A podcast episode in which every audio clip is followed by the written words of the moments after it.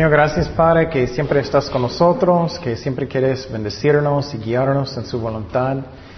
Enséñanos, Señor, tu palabra para que podamos crecer en ti, Señor. Pero ayúdanos a, ser como tú, Señor. Es lo que queremos. En el nombre de Jesús, amén. Gracias a Dios, ya vamos a empezar con capítulo 3 de Hechos. Capítulo 3 de Hechos. Aprendemos semana pasada que el Espíritu Santo vino sobre los, uh, los apóstoles. ¿Para qué? ¿El qué? Bautismo del Espíritu Santo. Y entonces eso es para que Dios va a darnos qué? Poder para servirle y para ser más como Jesucristo. Porque todos nosotros necesitamos poder, ¿no? Mucho. y entonces en este capítulo vamos a mirar cómo los apóstoles empezaron de predicar y empezaron de trabajar como la iglesia. Y algo que es muy importante es que con eso es lo que necesitamos hacer nosotros, ¿no? Entonces, con el poder del Espíritu Santo empezamos de servir a Dios. Pero quiero decir algo que Dios puso en mi corazón mucho recientemente, es que muchas veces no fijamos suficiente, es lo que Dios quiere primero como, como uh, uh, un, un uh, testigo de Cristo, es como caminamos con Cristo, ¿no? Él quiere que estamos más como Dios cada día. Y la manera que hacemos eso es que estamos en la palabra mucho, ¿no? Que estamos leyendo, que estamos orando, pero necesitamos negar a nosotros mismos. Eso es uno de los claves. Porque puedes aprender mucho de la Biblia si no quieres obedecerlo, no vamos a crecer nada, ¿no? Entonces es un clave. Entonces cuando alguien dice que vamos a evangelizar, el primero es cómo estoy caminando yo, el más importante. Entonces empezamos en versículo 1. No quiero.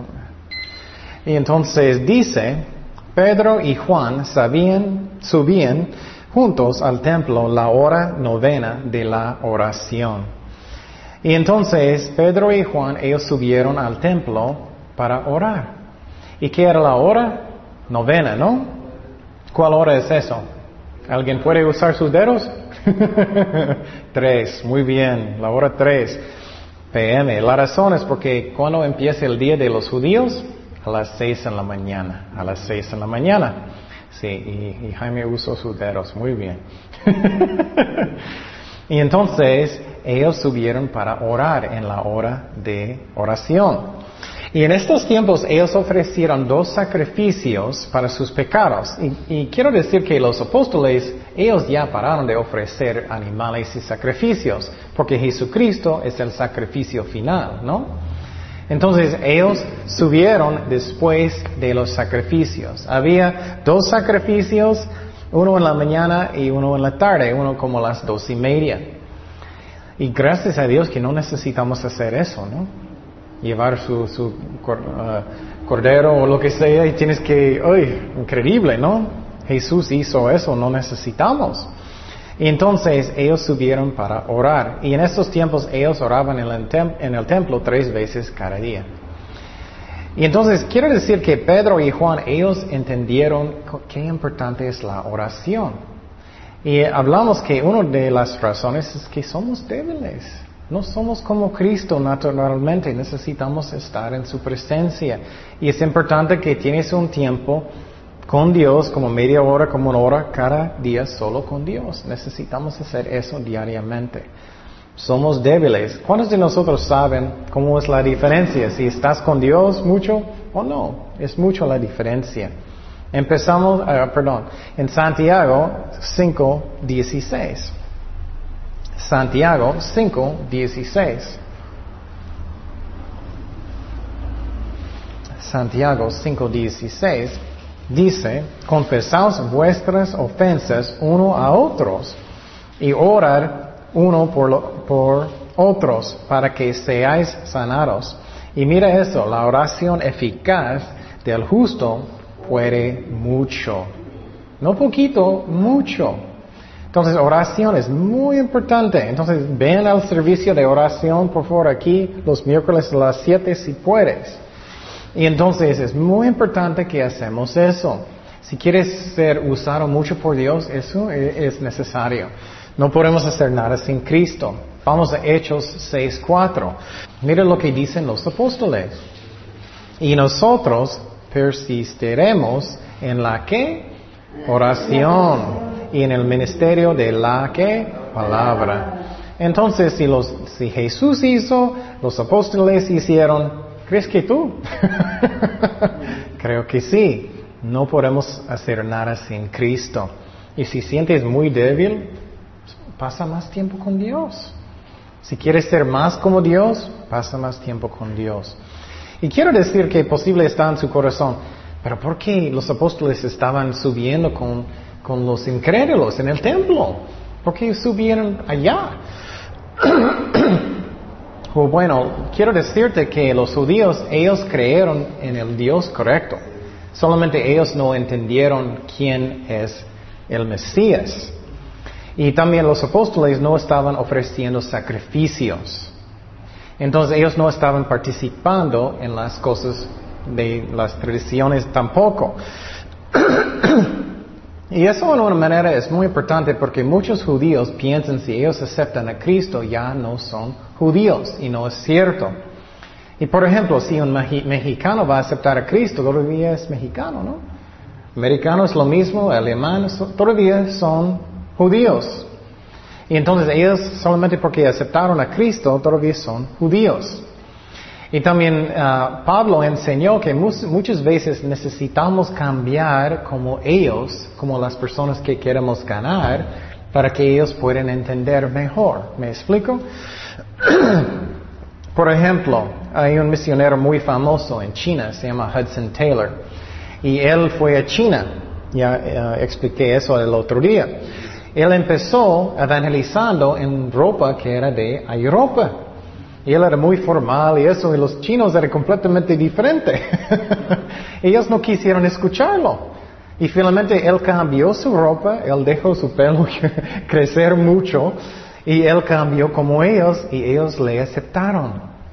Y entonces, muchas veces necesitamos cambiar, no pecar obviamente, pero como ellos, a veces necesitamos poner vestido que es más como ellos. Si quieres alcanzar jóvenes, bueno, no necesitas cambiar como muy feo, pero más como ellos van a aceptar. ¿Me explico? Y entonces vamos a mirar, eso es lo que Pablo hizo. vamos a primero de Corintios 9, 19. Dice, por lo cual, siendo libre de toros, me, he hecho siervo de toros para ganar a mayor número. Me he hecho a los judíos como judío. Entonces él cambia como un judío su cultura para ganarlos. a los que están sujetos a la ley, aunque no esté sujeto a la ley, como sujeto a la ley, para ganar a los que están sujetos a la ley, a los que están sin ley, como si yo estuviera sin ley, no estando yo sin ley de Dios, sin bajo de la ley de Cristo, para ganar a los que están sin ley. Me he hecho débil a los débiles para ganar a los débiles.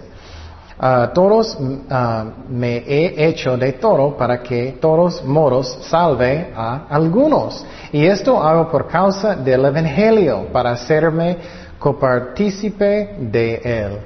Entonces, es muy importante que pensamos si queremos ganar a alguien en una manera que ellos pueden entender. Y uh, eso es muy importante y algo muy obvio. Por ejemplo, un niño. Si vas a enseñar una clase de niños y tú eres, hola niños, ¿Cómo están?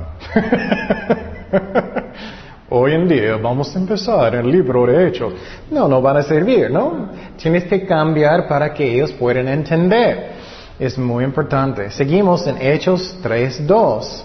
Hechos 3.2.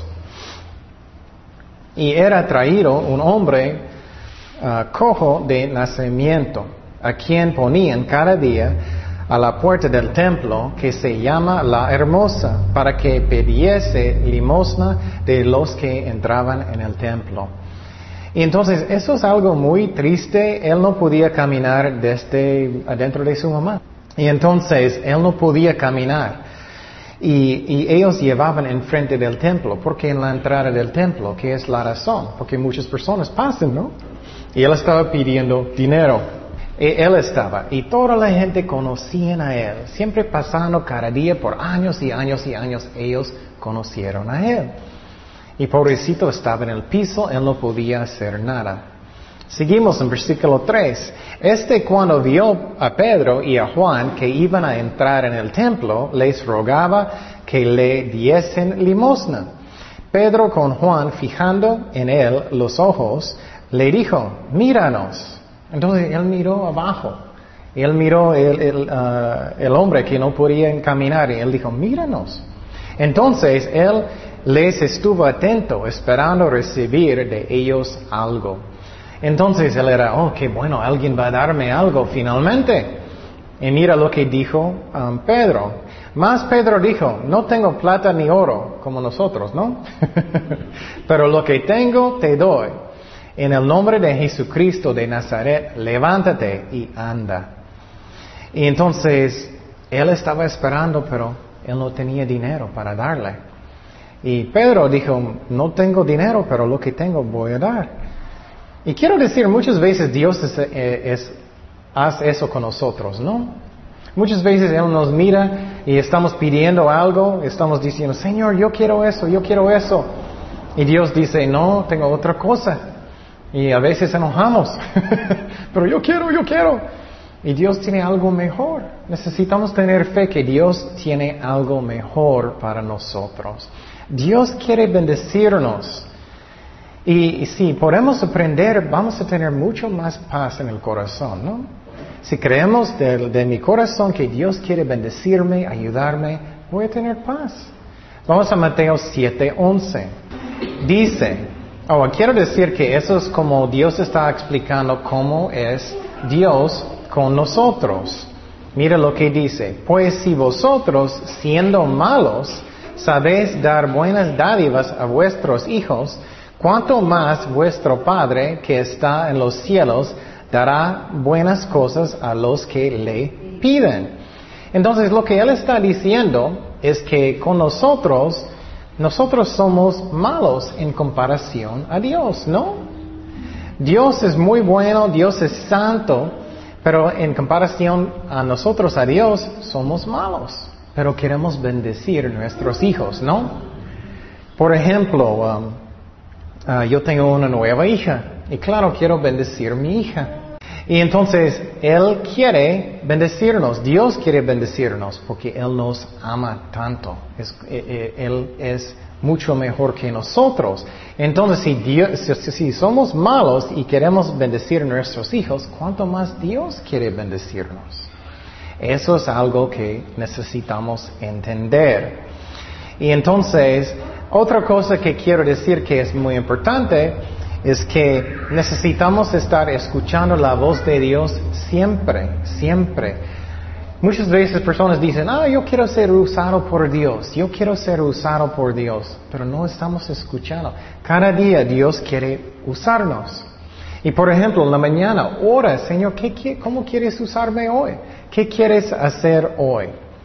Entonces Pedro y Juan, ellos estaban subiendo al templo y ellos miraron este hombre. Pero Dios no sana cada persona, ¿no? Dios habló en su corazón. Entonces necesitamos escuchar la voz de Dios siempre para que podamos ser usados por Dios. Por ejemplo, una vez fui evangelizando con Mario en el parque y, uh, y sentí que Dios habló en mi corazón, habla con este Señor. Y yo fui para hablar con él y él era una policía y después de evangelizarlo, Kenia dijo, oh, te conozco. y estaba hablando con él y, Dios guió todo. Él quiere usarnos y él hizo eso con Pedro. Es que necesitamos escuchar cada. ¿Qué, qué, qué tú quieres, Señor? Seguimos en versículo 7. Y tomándole por la mano derecha, le levantó. Y al momento se le afirmaron los pies y los tobillos. Y entonces eso a mí me gusta mucho, porque lo que pasó es que posible este señor no tenía mucha fe. ¿Cuántos de nosotros pensamos a veces no tenemos mucha fe? Y Dios le ayudó, Pedro le levantó. Él dijo, camina, camina. Y entonces Dios va a ayudarnos aunque a veces no tenemos mucha fe. Claro, es importante que tenemos fe, pero todavía Dios va a ayudarnos. Todavía Dios va a ayudarnos. Uno de mis favoritos ejemplos es cuando Pedro estaba caminando en el agua. Siempre estoy diciendo, cuando él empezó de caminar en el agua, él empezó de hundir, que Jesús no dijo, vas a hundir. lo levantó. Y Él va a hacer lo mismo con nosotros. Él nos ama. Entonces, ¿qué pasó aquí? Pedro, perdón, Pedro estaba caminando. ¿Y qué pasó? Él miró a un hombre. Él tenía dos dones del Espíritu Santo en ese momento. Vamos a aprender de los dones del Espíritu Santo en la clase. Uno es la palabra de conocimiento, la palabra de conocimiento. Eso es cuando Dios habla a su corazón algo que tú no sabías. Y Dios habló en el corazón de Pedro, necesitas hablar con él y quiero sanarlo. Número dos es un don de fe, un don de fe. En, un momento Dios muchas veces va a darte mucho fe para hacer algo. Toma mucho fe para levantar a alguien, ¿no? Levántate. En ese momento Dios habló a su corazón y dio fe para sanar este hombre. Son dos de los dones del Espíritu Santo. Y necesitamos buscar los dones del Espíritu Santo. ¿Quieres ser usado mucho por Dios? Ora. Señor, dame el don de, conocimiento, dame el don de milagros, el don de, profecía. Señor, dame los dones que tú quieres. Necesitamos buscar lo que Dios quiere. Seguimos en versículo 8. Y saltando se puso en pie y anduvo. Y entró, con, y entró con ellos en el templo, andando y saltando y alabando a Dios. Eso es increíble lo que pasó. Porque lo que pasó es que en el griego significa que sus, um, um, sus tobillos estaban torcidos. Y entonces lo que pasó, lo que explica es que en el griego cambió. Él cambió instantáneamente para que él podía caminar. Entonces lo que pasó es que Dios le sanó instantáneamente. Él no podía caminar toda la vida, pero instantáneamente él no solamente estaba caminando, él estaba qué? Brincando y todo. Y entonces lo que pasó es que él estaba saltando, y él estaba brincando y él estaba caminando. Y ustedes saben que me gusta yo eh, analizar y pensar mucho. Entonces piénsalo, él era, él no podía caminar desde su, su niñez, ¿no? Desde el vientre de su mamá. Entonces, ¿qué un, un, niño necesita hacer para aprender cómo caminar? Por ejemplo, mi hija, ella ya no, todavía no puede caminar. Entonces ella es como tratando poquito y estamos levantando ella. Pero más adelante, poco a poco, necesita aprender cómo balancear y todos los músculos, los nervios y todo, ¿no? Y entonces lo que pasó es que Dios no solamente sanó sus huesos y todo, pero sus músculos, sus nervios, él podía balancear, él podía hacer todo instantáneamente. Y aprendemos en la mañana que con el poder de Dios, Él puede ayudarnos con cualquier cosa que tenemos. Con su poder, Dios puede hacer cualquier cosa instantáneamente. Qué increíble, ¿no? Instantáneamente Él podía caminar, balancear, todo instantáneamente. Vamos a Efesios 3:20. Efesios 3:20. Entonces, si tienes problemas hoy, si tienes pruebas, Dios puede ayudarnos. Efesios 3:20 dice, y aquel que es poderoso para hacer todas las cosas mucho más abundantemente de lo que pedimos o que entendemos según el poder que actúa en nosotros. Muy bien. A Él sea gloria en la iglesia, en Cristo Jesús, por todas las edades, por los siglos de los siglos. Amén. Entonces, más que puedo pensar, Dios puede hacer más que puedo imaginar. Entonces, cualquier cosa, si necesitas trabajo, lo que sea, Dios puede. Cualquier momento, instantáneamente. Vamos a Jeremías 32, 27. Jeremías 32, 27. que dice, Jeremías 32, 27. He aquí que yo soy Jehová, Dios de toda carne, y me gusta eso mucho. ¿Habrá algo que sea difícil para mí? Qué ridículo, ¿no? Creo que con tus problemas, Dios no dice, ay, eso es el más difícil que he tenido, tengo que pensar mucho.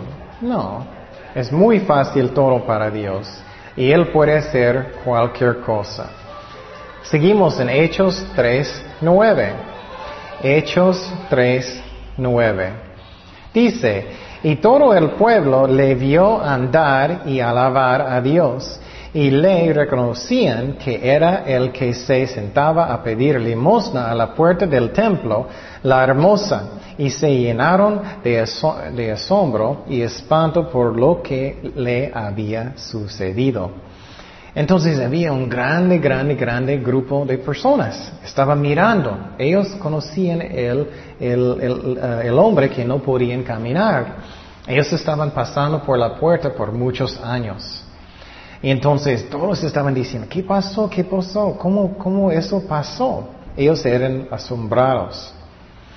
Y quiero decir que un testimonio es muy importante. A veces personas dicen, ah, no tengo testimonio porque no puedo decir, yo estaba adicto de drogas, de todo medicamento en el mundo, y Dios me... No, cada persona no necesita este testimonio. Su testimonio puede ser que Jesús es mi mejor amigo, que Él cambió mi corazón, que Él ya está en mi corazón. Y puedes decir que eh, algunos cristianos dicen, pero siempre yo soy un cristiano. Oh, qué bueno. Dios te protegió de lo malo. Cada persona tiene un testimonio y eso es importante. Y este hombre tenía un fuerte testimonio porque él estaba brincando. Pero quiero decir que cada testimonio no, necesita ser tan dramático. Y algunas personas mienten. No es necesario. No es necesario. Ok, eh, seguimos en versículo. Oh, otra cosa que quiero decir, algo que es importante. Um, lo que podemos pensar también es muy importante que tenemos la fe de alabar y adorar a Dios. ¿Cuándo? Antes, no solamente después, ¿no? Muchas veces después de tener trabajo somos, ay, gracias a Dios, gracias a Dios. Pero tenemos su promesa, ¿no? Antes, mucho mejor, confiamos en Él. Y, podemos orar y decir, gracias Señor, que tú puedes, que tú puedes. Y confiamos en ti. Eso es mucho mejor. Si no, siempre vamos a pensar solamente, ay, no tengo nada, no tengo nada, ay, estoy triste, o no tengo novia, no tengo nada. Y hasta que después, oh, gracias a Dios. Pero qué mejor es antes, ¿no? Porque tenemos la promesa de Dios. Entonces, este hombre que no podía caminar, él podía alabar a Dios antes que Dios sabe lo que es el mejor. Seguimos en Hechos 3.11. Hechos 3.11. Hechos 3.11. Y teniendo a Ciros, a Pedro y a Juan, el cojo que había sido sanado, todo el pueblo antónito concurrió a ellos al pórtico que se llama de Salomón. Y entonces lo que pasó es que este hombre era tan gozoso, él estaba abrazando a Pedro y a Juan, que él sanó. Y entonces mucha, mucha gente estaba, mucha, mucha gente, como cinco mil personas estaba en este lugar, más o menos. Y Pedro y todo estaba listo. La gente estaba mirando a este hombre que, que él sanó. Y quiero decir que, muchas veces Dios va a abrir una puerta para un ministerio. Dios va a abrir una puerta para evangelizar. Y necesitamos entrar en la puerta, ¿me explico? Y muchas veces necesitamos tomar como un riesgo. Y necesitamos hacer eso si sentimos que Dios está hablando. Y muchas veces Dios abre la puerta y no hacemos. Y eso es muy importante que hacemos con todas mis fuerzas si Dios está abriendo la puerta de, de hacer algo para Dios. Por ejemplo, en el tele, ya vamos a salir en el tele, es que yo sentía que era Dios y creo que es Dios. Y entonces yo podía decir, ay, eso es mucho dinero, no podemos, o tengo miedo, o lo que sea. O yo podía entrar con todas mis fuerzas y vamos a mirar lo que Dios hace. Y eso es la mentalidad que necesitamos tener, es que yo quiero servir a Dios con todas mis fuerzas. Y cuando Dios abre una puerta, necesitamos entrar en la puerta. Y voy a mostrar un versículo que es muy, muy interesante. Bueno, primeramente vamos a Apocalipsis 3, 7. Apocalipsis, Apocalipsis 3, 7 y 8. Escribe al ángel de la iglesia de Filadelfia. Esto dice el santo, el verdadero, el que tiene la llave de David, el que abre y ninguno cierra, y cierra y ninguno abre. Yo conozco tus obras, he aquí, he puesto delante de ti una qué? Puerta abierta, la cual nadie puede cerrar, porque aunque tienes poca, poca fuerza, has guardado mi palabra y no ha negado mi nombre. Entonces Dios abre puertas que necesitamos entrar. Y voy a mostrar un versículo que es muy interesante a mí, un pasaje. Vamos a Segundo Reyes 13. Y quiero decirte que la vida cristiana, si quiere ser usado mucho por Dios, son pasos de fe. Dios habla a su corazón algo que Dios quiere hacer y son pasos de fe que necesitamos tomar. Vamos a Segundo Reyes 13, 14. ¿Qué dice? Es la, historia de, Eliseo cuando él estaba enojado con el rey de Israel porque él no tenía mucha fe para la, guerra y Dios abrió una puerta y Dios estaba enojado, um, Eliseo estaba enojado con, con el rey de Israel porque él no entró en la puerta que Dios abrió bien. Dice, estaba Eliseo enfermo de la enfermedad de que murió. Quiero decir primeramente que Eliseo tenía mucha, mucha fe, ¿no? Entonces él no es, él no falta de fe. Entonces, y él murió de una enfermedad. Dios no siempre sana, Dios no siempre sana. Espero que nuestros estómagos van a ser mejor, pero no siempre. y descendió a él, a Joás, rey de Israel. Y llorando delante de él, dijo, Padre mío, Padre mío, carro de Israel y su gente de a caballo. Y le dijo Eliseo, toma un arco de unas saetas. Tomó él entonces un arco y unas saetas. Luego dijo Eliseo al rey de Israel, pon tu mano sobre el arco, y puso él su mano sobre el arco. Entonces puso Eliseo sus manos sobre las manos del rey y dijo, abre la ventana que de al oriente y cuando él la abrió, dijo Eliseo, tira. Y tirando él, dijo Eliseo, saeta de salvación de Jehová y saeta de salvación contra Siria, porque a los sirios en Afec hasta consumirlos. Y le volvió a decir, toma las saetas, y luego que el rey de Israel las hubo tomando, tomado, le dijo, golpea la tierra, y él la golpeó tres veces y se detuvo. Entonces el varón de Dios, enojado con él, le dijo, mire eso, al dar cinco o seis golpes hubieras derrotado a Siria hasta que quedar ninguno. Pero ahora solo tres veces derrotarás a Siria. Y, murió Eliseo y lo sepultaron. Entrando el año, vinieron bandas armadas de moabitas a la tierra. Qué interesante, ¿no? Entonces él enojó porque Dios abrió una ventana grande de fe.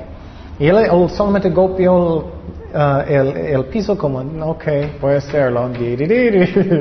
Y él quería que, que tenemos mucha confianza en Dios, que entramos en lo que Dios quiere hacer. Y por ejemplo, si tú fueras en, los, en el lugar de Pedro y pasaste enfrente del templo y Dios habla a su corazón, levántalo. Ay, mucho, ¿no? Necesitamos muchas veces negar a nosotros mismos y hacerlo, ¿no? Para que Dios pueda usarnos. Y por ejemplo, si Dios quiere que tú cantas, Ay, pero tengo miedo, no quiero, no quiero, pero quiero, pero tengo miedo. Necesitamos entrar y hacerlo para Cristo. Entonces, seguimos en Hechos 3.12. Hechos 3.12 dice, viendo esto, Pedro respondió al pueblo, varones israelitas, ¿por qué os maravilláis de esto? ¿O por qué ponáis los ojos en nosotros? Como si por, por nuestro poder o piedad hubiésemos hecho andar a este. Entonces, él está diciendo a los judíos, todos que estaban mirando, que es muy importante que no pienses que era porque soy tan santo o es mi poder. ¿Qué es la razón Dios nos usa? Por su amor, ¿no? No es porque soy tan santo, porque tengo poder. Dios nos usa por su gracia y por su amor. ¿Y qué es la razón que Dios nos mira santo en frente de la vista de Dios? ¿Alguien sabe? La fe, la fe. Muy bien. Vamos a Gálatas 3, 5 y 6. Y eso es Pablo regañando a, la gente porque ellos estaban pensando por sus obras o por su santidad Dios estaba usándolos. Eso no es la razón. Y claro, necesitamos andar bien con Dios. Gálatas 3, 5 y 6, porque queremos ser un buen testimonio. Pero Dios no nos usa porque soy tan santo. Mira lo que dice, Gálatas 3, 5 y 6. Aquel pues que os suministra el Espíritu y hace maravillas entre vosotros, ¿lo hace por las obras de la ley o por oír con qué? Con fe. Dios nos usa porque nuestra, ¿qué? Fe. Así Abraham creyó a, Dios y le fue contado por justicia. Y entonces Dios no usa por fe, no es porque soy tan santo. Si, si vamos a esperar hasta que soy tan perfecto, ¿cuándo, Dios va a usarme? Nunca. entonces, no es eso, es porque necesitamos hacerlo ah, por Dios y Dios nos usa por su gracia. Y la otra cosa es que cuando estamos sirviendo a Dios, necesitamos hacerlo en una manera para que personas van a glorificar a quién? A Dios, no a mí, a Dios. Eso es muy importante. Vamos a Mateo 5, 16. Mateo 5, 16. Mateo 5, 16. Dice, así alumbre vuestra luz delante de los hombres para que vean vuestras buenas obras y glorifican a vuestro Padre que están en los cielos. Entonces, esa es la razón, por ejemplo, en iglesias no me gusta cuando ellos, el pastor pone su nombre en cada parte. Y, y, cuando el pastor pone edificios en su nombre o tienen gigantes fotos de él o lo que sea, eso no me gusta porque estamos aquí para glorificar quién? A Dios. No estamos aquí para ser famosos. Estamos aquí para glorificar a Jesucristo. Y entonces Pedro y Juan estaban diciendo, no mira a nosotros, mira quién? A Dios. Es una trampa cuando personas hacen eso, es como ellos quieren ser famosos y todos me conocen y eso. No, es para Cristo. Seguimos en Hechos 3:13. Dice, el Dios de Abraham, de Isaac y de Jacob, el Dios de nuestros padres, ha glorificado a su Hijo Jesús, a quien vosotros entregastáis y negastáis delante de Pilato cuando éste había resuelto ponerle en libertad. Entonces me gusta mucho que lo que pasó es que él dijo tan directo, es que tú mataste. Otra vez, tú mataste. Entonces, muchas veces necesitamos decir la verdad con amor. Muchas veces necesitamos hacer eso. Y por ejemplo, siempre estoy diciendo, si tú tienes cáncer y vas con un doctor y él dice, oh, no quiero dañarlo su corazoncito. no pueden saber la verdad, ¿no? Necesitamos explicar. Y Pedro está explicando a la gente que ustedes son culpables. Seguimos en Hechos 3.14. Hechos 3.14. Dice, mas vosotros negastáis al santo y al justo y pedistáis que se os diese un homicida y matai, ah, mata, matastáis el, ah, mataste el autor de la vida, a quien Dios ha resucitado de los muertos, de lo cual nosotros somos testigos. Otra vez, ellos están diciendo, tú escogiste un asesinato en vez del autor de la vida. Mataste el creador. Qué raro, ¿no? Qué amor que Dios permitió eso. Seguimos en Hechos 3.16. Hechos 3.16 dice, y por la fe en su nombre, a este que vosotros veis y conocéis, le ha confirmado su nombre. Y la fe que es por él ha dado a este esta completa sanidad en presencia de todos vosotros. Y entonces, otra vez, Él está dando la gloria a quién? A Dios. Eso es bien importante, que estamos haciéndolo para la gloria de Dios. No estamos haciéndolo para ser famosos nosotros. Que no estoy glorificando mi nombre, pero el nombre de Dios. Y eso, y, eso es la razón, por ejemplo, no me gusta cuando personas están firmando libros y todo eso. Eso para mí no me gusta es que, ¿quién escribió la, eh, la Biblia? ¿Yo? no. ¿Quién hace el poder de una obra? ¿Dios? ¿Quién está haciendo todo? ¿Quién toca el corazón de alguien? ¿Dios? ¿Quién está haciendo todo?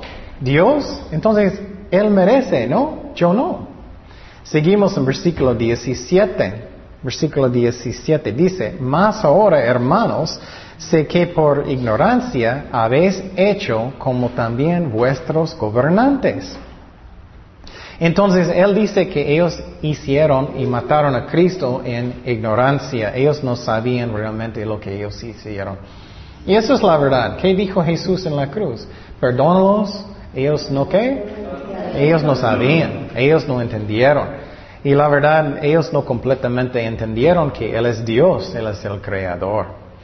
¿Y quién más que eres muy, muy conocido en la Biblia que él hizo muchas malas cosas en ignorancia? ¿Sabes? Pablo, Pablo, él hizo mucho, ¿no?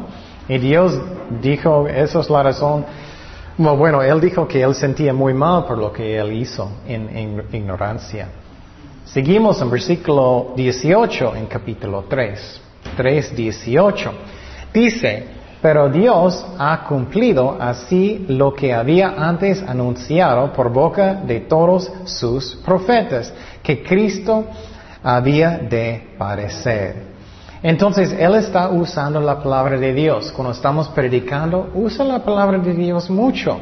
Si estás enseñando niños, lo que sea, úsalo mucho. Quiero decirte, ¿cuál es mejor? ¿Mis palabras o la palabra de Dios? obviamente la palabra de Dios, ¿no? Úsalo mucho. Entonces él está diciendo que es era una profecía de Dios que el Mesías va a sufrir. ¿Ustedes pueden pensar en una profecía que dijo que Jesús va a sufrir? ¿Puedes pensar en uno que está en su mente? En, ¿Puedes? Isaías 53, muy bien. Salmo 22, vamos a Salmo 22, 18. Salmos 22, 18 al, uh, perdón, perdón, 16 al 18. Eso fue escrito mil años antes de Cristo. Mil años. Es increíble, increíble pensar, ¿no? ¿Cuántos años tiene México, más o menos? 200 más o menos. 200. Entonces, esta profecía fue escrito mil años antes de Cristo. Miramos qué dice en versículo 16, porque perros me han rodeado, me han cercado cuadrilla de malignos. Oradaron uh, mis manos y mis pies. Contar, uh, contar puedo todos mis huesos, entre tanto ellos me miran y me observan repartieron entre sí mis vestidos y sobre mi ropa echaron suertes. Y entonces, eso fue escrito mil años antes de Cristo. Entonces, Pedro está diciendo, todo eso fue una profecía. Seguimos en Hechos 3.19. Hechos 3.19. Dice, así que arrepentíos y convertíos, para que sean borrados vuestros pecados, para que vengan de la presencia del Señor tiempos de refrigerio. y Él envié a Jesucristo, que os fue antes anunciado, a quien de cierto es necesario que el cielo reciba hasta los tiempos de la restauración de todas las cosas, de que habló Dios por boca de sus santos profetas que han sido desde tiempo antiguo. Y entonces lo que pasó aquí es que Jesús, eh, ah, Él vino para que podamos, ¿qué? Arrepentir, para que podamos arrepentir. Y entonces eso es necesario para que podamos ser salvados. ¿Qué es arrepentimiento otra vez? Es un cambio en mi corazón y en mi mente y cambio en mis acciones, en mis acciones. Y entonces, esa es la única manera que podemos convertir, la única manera. Y entonces, Él dijo para que sean borrados vuestros pecados. Y quiero decirte gracias a Dios por eso, ¿no? Puedes pensar en cuántos pecados que tenemos, ¿no? en toda la vida y Dios borró cada uno de ellos. Y cuando vamos al cielo, gracias a Dios, Él nunca va a juzgarnos por nuestros pecados. Nunca, nunca, nunca. Pero personas que no son cristianos, ay, increíble, ¿no? Él va a tener todos en un libro. Él va a compararlo con la palabra de Dios. Entonces, increíble que Dios borró cada pecado que tenemos. Piénsalo, gracias a Dios. Nunca, nunca, nunca. Tantas cosas que hicimos. Vamos a Isaías 1, 18. Isaías 1, 18. Isaías 1, 18. Dice, venid luego, dice Jehová, estemos a cuenta si vuestros pecados fueran como la grana como la nieve serán emblanquecidos. Si fueran rojos, como es carmesí, carmesí, vendrán a ser como blanca lana.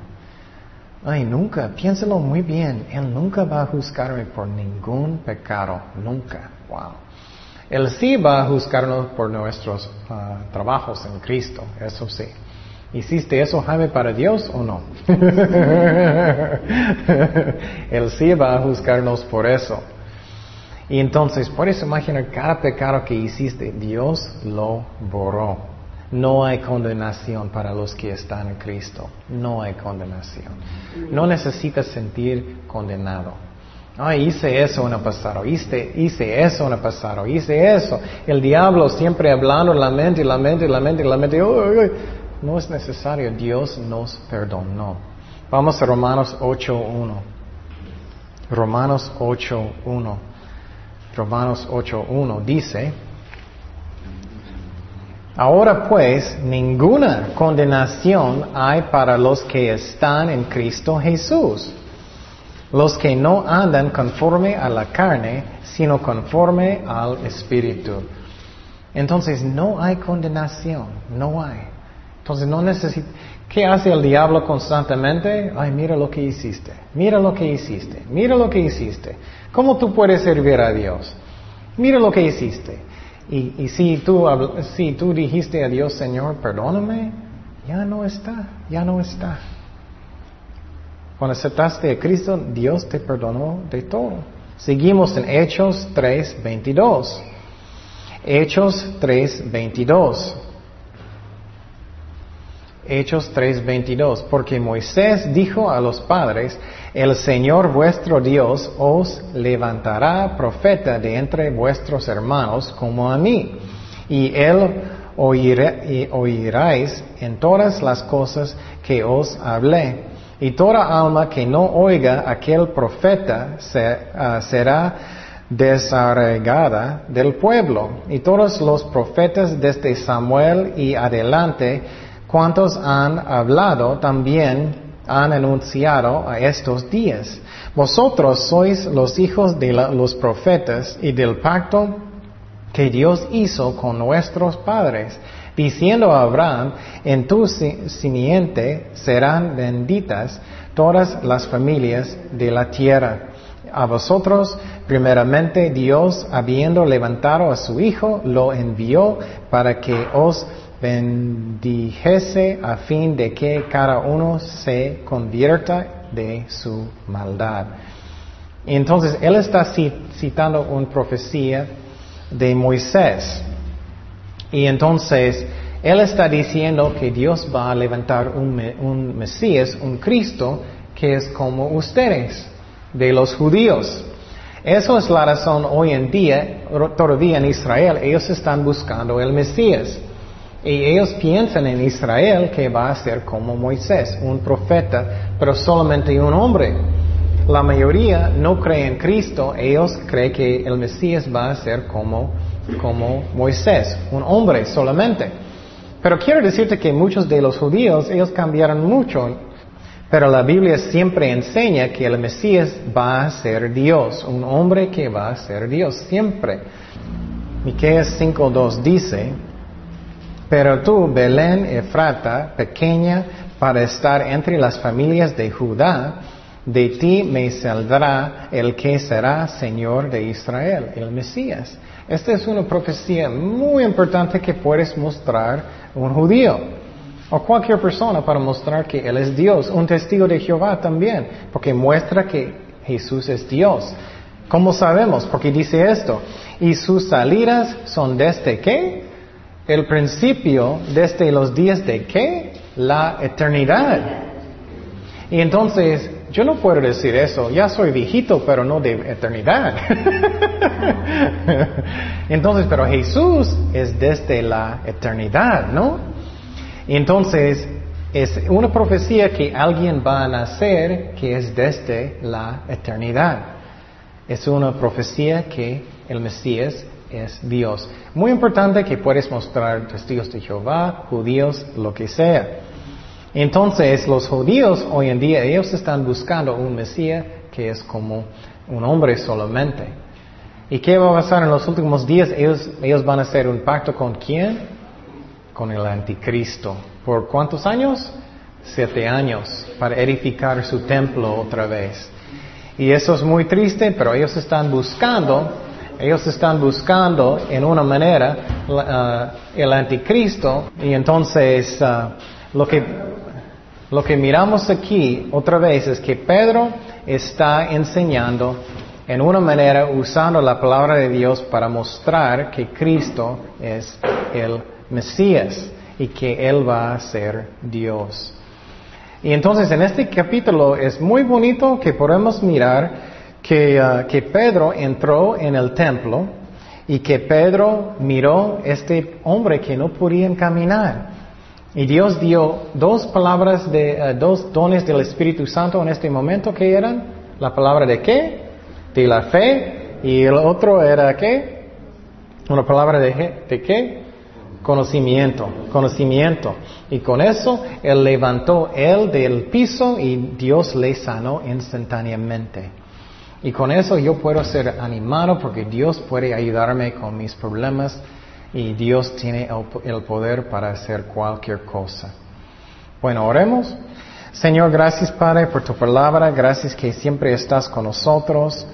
Enséñanos, Señor, cómo caminar mejor contigo cada día, Señor. Gracias por uh, todo lo que haces, Padre. Ayúdanos, Señor. Guía cada cosa en nuestra iglesia como tú quieres que hacemos las cosas y que somos como Cristo, lleno de amor, lleno de tu presencia. Gracias por todo, Padre. En el nombre de Jesús. Amén.